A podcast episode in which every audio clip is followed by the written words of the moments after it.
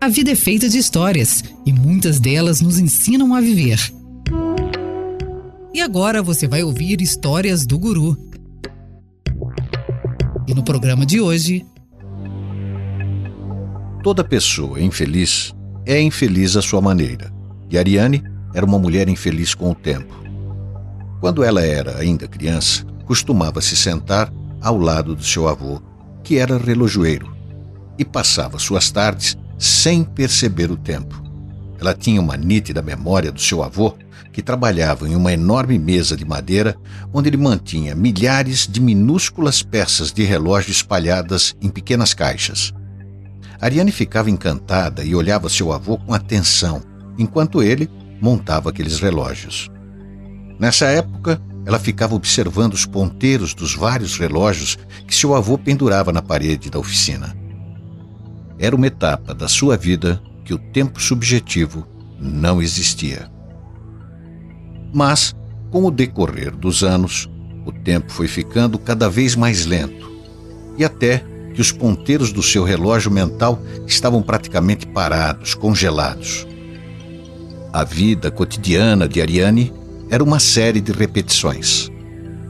Ela levantava todas as manhãs, tomava seu café, ia até o local de trabalho, ficava sentada no escritório, almoçava, voltava do trabalho para casa, jantava, assistia TV, via internet, escovava os dentes. Esse era um dia típico na vida dela. No dia seguinte, era tudo a mesma coisa. Já sem saber o que fazer, ela foi pedir ajuda ao seu avô, pois ela queria se reconectar com aquela época em que o relógio mental dela parecia que voava. Assim que ela contou o seu drama para seu avô, ele disse: Aqueles dias de menina, quando você passava suas tardes comigo na oficina, não voltam mais. Esse dia de hoje, você não terá duas vezes. Cada minuto vale uma joia inestimável. Você tem que viver todos os dias um novo começo.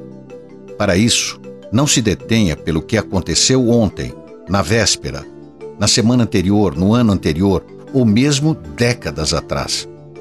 A vida é curta, por isso, viva o momento presente.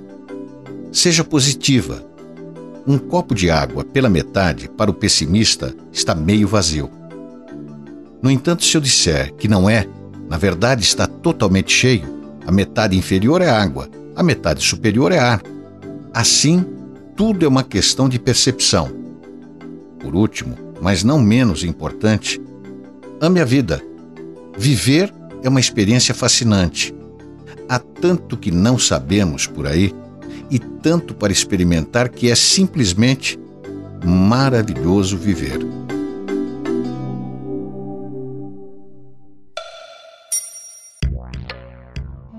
Você acabou de ouvir Histórias do Guru, apresentado por Walter Bonásio.